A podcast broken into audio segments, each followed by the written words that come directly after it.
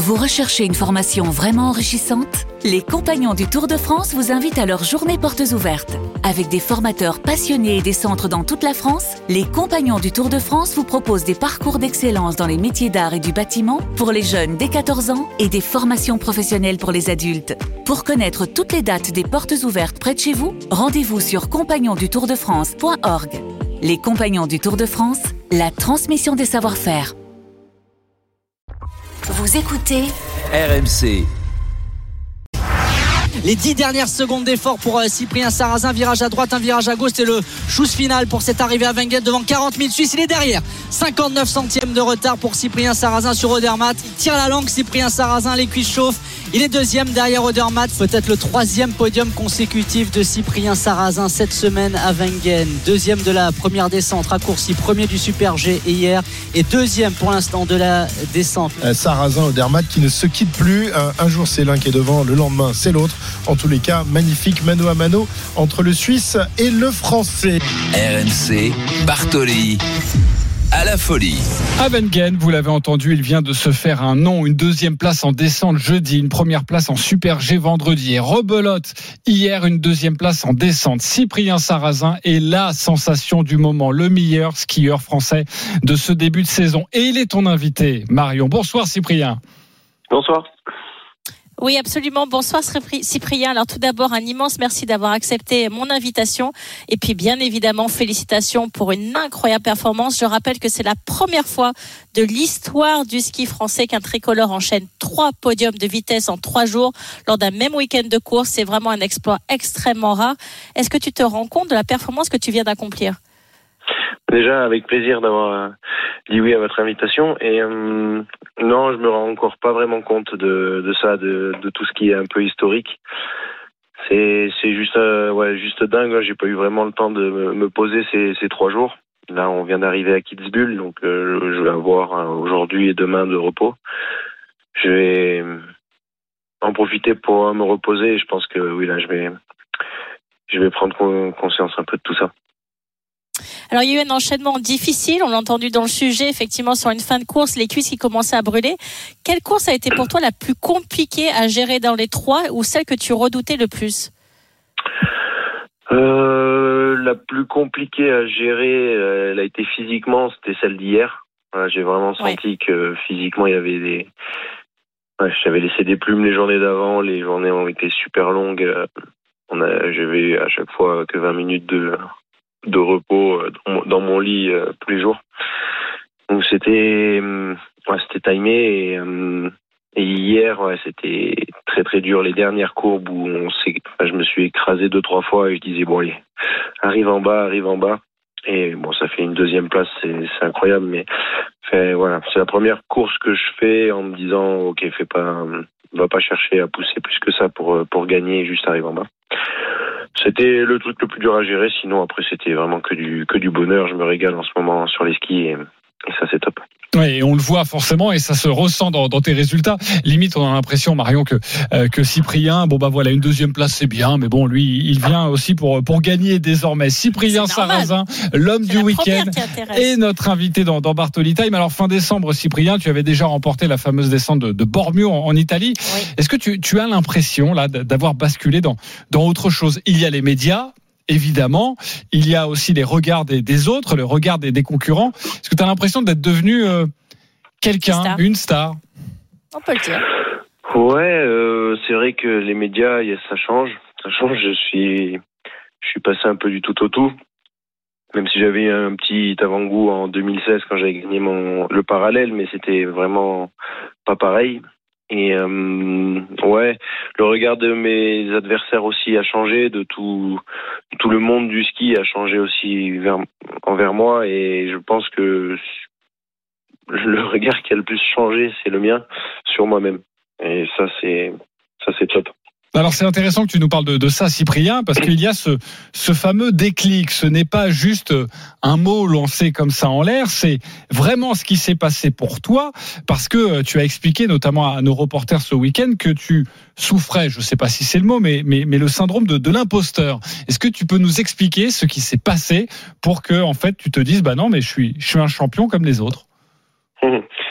Euh, ouais, c'est vrai que ça, ça a été un des plus gros déclics. Il y en a eu, y en a eu d'autres, mais euh, mais c'est voilà le dernier qui m'a permis de, gagner, c'est ça, c'est de m'autoriser à gagner, m'autoriser à être euh, à ma place, quoi, être euh, ouais, autorisé, à gagner. Ça, c'était c'était juste dingue de. C'était inconscient, hein, c'était inconscient. Je pensais, je m'étais jamais dit, t'as pas le droit de gagner, mais consciemment, je m'étais mis ce blocage-là et j'ai réussi à le débloquer avec euh, les personnes que j'ai appelées ce printemps quand après ma blessure de, l'année dernière. Je me suis dit non, je veux plus, je veux plus être euh, à cette place-là, dans mon canapé, à regarder les courses. euh, Qu'est-ce qui manque? J'ai dit bah c'est, c'est mental. Ce qui manque, c'est, c'est un peu de, voilà, de, je sais pas comment dire, mais mentalement être plus costaud et j'ai réussi à, m'entourer de bonnes personnes, un psychologue et euh, et un coach énergétique. Et là on a trouvé des des choses des choses incroyables quoi. C'était neuf mois vraiment intenses où j'ai bossé à fond là-dessus et ça paye et, ça paye même au-delà de ce que je pensais. J'ai l'impression que voilà trois jours avant Bormio je, je travaille ça avec euh, avec ma coach et j'ai dit ouais ouais j'ai le droit de gagner et trois jours après je gagne C'est fou. quoi. Moi, j'ai envie d'aller voir Marion sur ces, sur sur ce que sur tes propos parce que ça ça paraît dingue en fait de, de se dire que il y avait un blocage psychologique. Ça, on peut l'entendre chez les champions, mais de se dire à ce point-là, de l'identifier et quelques jours plus tard ou quelques semaines plus tard, vu que tu l'as identifié, de se mettre à gagner à ce point-là, Marion, c'est, enfin, je sais pas, t'as as déjà ressenti ça? Alors, je, pour avoir travaillé moi-même avec un préparateur physique du, de Swiss Ski, donc qui, qui bossait avec l'équipe de, de Suisse de ski, je sais aussi que dans le ski, vous prenez énormément de risques, déjà aussi dans la préparation physique, euh, puisque le ski, on l'a vu avec Alexis Pinturo, est un sport euh, bien évidemment extrêmement à risque. Donc non seulement il faut être très fort mentalement, mais aussi très fort physiquement. Et finalement, le mental se travaille aussi dans la préparation physique, en tout cas c'est ce qu'il m'a expliqué, pour mettre les skieurs en danger et, et justement leur prouver qu'ils étaient capables de résister à ça et donc d'être prêts pour les courses. Moi, ce qui m'intéresse dans ton discours, euh, c'est de me dire finalement, est-ce que tu as mis une, routine en place avec les gens qui t'ont aidé avant les courses pour te visualiser en train de gagner, en train de passer la ligne en première position? Euh, Comment ça s'est passé pour justement t'aider à, à- à réaliser ce déclic et te dire que tu pouvais être sur la première marche euh, du podium? Non, c'est pas une routine où je me vois gagner. C'est maintenant, je me dis ok. Des fois notre cerveau, bon, il se projette, c'est sûr. Mais avant, quand je me projetais, je me l'interdisais et je disais non, non, on n'y pense pas. Et j'ai enlevé euh, cette vision-là. Et là, maintenant, je, l'accepte. Je me dis ok, ben autorise-toi, à passer la ligne et gagner. Mais c'est pas vraiment ça le, truc. C'était hum, bon, après j'ai une routine, mais une routine d'avant course qui où vraiment voilà j'ai une grosse une grosse base de confiance euh, là-dessus. Et tous les jours, je fais ça et tous les jours, ça fonctionne. Euh, tous les jours, je, je produis à peu près le même ski. Ça, c'est ça, c'est juste incroyable. J'ai pas besoin de dépenser énormément d'énergie avant la course, la veille ou quoi. Je sais que j'ai mes 30 dernières minutes qui sont hyper stables et du coup, je peux vraiment me reposer et, et- et profiter, voilà, rigoler à côté, euh, vivre, vivre euh, naturellement sans me mettre la pression pendant pendant des journées avant. C'est pour ça sûrement que j'arrive à tenir les journées comme, euh, comme j'ai réussi à le faire ce week-end. Euh, Dis-moi, Cyprien, Ah. ils sont libres ceux qui t'aident? Parce que bon, moi, j'adorerais, je, je suis fan de golf et j'adorerais gagner Augusta. Est-ce que tu penses que un petit coup de clé à molette et je peux, je peux y aller? Ouais, ouais, je pense qu'ils ils sont libres. Il faut du talent aussi hein, à côté. Hein, c'est pas juste psychologique. Hein. Non, mais j'ai bien compris. Mais Oui, oui, c'est sûr que physiquement, euh, comme disait Marion, on, on s'entraîne à, bah, tenir ces, ces exigences-là. Et euh, déjà de s'entraîner physiquement dans ces exigences-là, on arrive à, à programmer un peu notre cerveau euh, à la douleur, quoi, la douleur et, et à l'engagement. Après, c'est un peu naturel chez moi d'aimer la l'adrénaline et, et la vitesse, que je fais beaucoup de VTT de descente et là-dedans, je retrouve aussi un peu de voilà, de Bah, en tout cas, j'espère que tu, tu, tu aimes la vitesse, hein, parce que forcément, ça peut, ça peut aider dans ton sport. Euh, tu l'as dit, il y a trois jours très éprouvants là qui viennent de, de s'écouler. D'ailleurs, ça a fait des dégâts. On va reparler de la blessure d'Alexis Pinturo. Il y a aussi Kill 2 euh, qui a chuté euh, lourdement. Euh, avec Marco Dermat, vous, avez, vous étiez euh, en colère hier, trois jours, trois courses. Euh, la FIS, la Fédération internationale, est-ce qu'elle fait en ce moment n'importe quoi? Est-ce qu'elle joue avec la santé des athlètes? Ouais, ouais, on peut. Ça fait. C'est dommage de, de voir des des grands noms comme ça euh, tomber euh, l'un après l'autre. Une grosse pensée à eux. Euh, hier, c'est sûr que la dernière course, après, deux jours, enfin, troisième jour de course, c'est la descente la plus longue du circuit.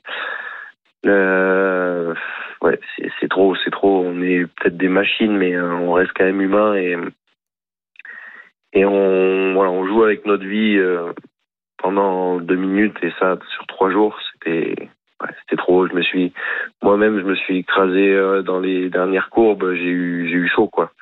Et me dire euh, quand j'étais quand j'étais dans les dernières secondes de course, je me disais arrive en bas va pas chercher à gagner. Je me disais juste arrive en bas et ça c'est un peu dommage. Après bon la fille ils sont mis sous pression aussi. C'est compliqué, c'est de la politique. Moi je oui, mais maintenant, avec ton nouveau mais- statut, tu peux y aller. ouais. Non, c'est sûr, on a gueulé parce que bah, quand on voit Alex euh, euh, faire, euh, ouais, tomber dans la ligne d'arrivée, euh, c'est c'est c'est pas des bons c'est pas des bons moments quoi. Les sentiments ils sont ils sont pas bons alors qu'on vient de réaliser une bonne course, c'est normalement la fête. Voilà, là c'est là c'était un peu c'était assez dur comme Alexis la veille et euh, Mais justement, Marion, ouais, ça tu avais une pourrait être question. évité. Voilà, il faudrait que ce soit. Ça pourrait être évité. Marion, une question sur, sur Alexis Pinturo, justement. Oui, moi je, moi je voudrais savoir, Cyprien, est-ce que tu l'as eu? Est-ce que tu, tu as pu le joindre? Euh, Est-ce qu'il a le moral? Euh, Voilà, est-ce que tu peux nous donner quelques nouvelles de lui? Ouais, je l'ai eu par euh, texto aujourd'hui. euh, il va bien, il est re- retourné auprès de, de sa petite euh, sa petite fille et de sa femme. Il dit que c'est le meilleur euh, antidouleur du monde. Et Ça, c'est sûr. Il vient d'être voilà. papa, hein, tout juste. hein. Ouais. Il vient d'être papa tout juste euh, il y a, il y a quelques il y a quelques jours. Et euh, donc euh, grosse pensée à, à eux et voilà aujourd'hui je crois qu'il allait mieux hier il souffrait quand même beaucoup et, et aujourd'hui ça va mieux. Bon, fin de saison pour lui. hein, on le rappelle, le verdict est, tombé euh, vendredi soir. Et c'est vrai que c'est très handicapant pour notre euh, équipe de France. Je n'ai pas envie de dire heureusement qu'il y a Cyprien Sarrazin parce que les, deux parcours n'ont rien à voir.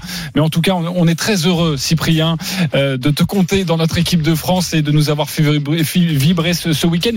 Il y a Kitzbühel hein, qui arrive. Tu, viens d'arriver sur place en, Autriche. Et forcément, c'est une descente mythique. On t'attend le week-end prochain. Tu seras libre dimanche soir prochain pour Bartoli Time? On va te porter Ouais, bonheur, tu vas voir, tu vas tout gagner. Et puis il y a deux descentes devant le public français qui vont arriver aussi début février. Oui, à, Cha- Chamonix. Bon, bon, en tout cas, On te on réserve une place dimanche prochain. On compte sur toi. hein. Oui. Allez ça marche. Merci beaucoup, Merci Cyprien, beaucoup. Bonne d'avoir été avec nous ce soir dans, dans Bartoli Time. Allez, on se retrouve dans, dans quelques instants. Direction Lens. On parlera de Kylian Mbappé. Lens PSG avec Jean-Louis Tour et Marion Bartoli. À tout de suite.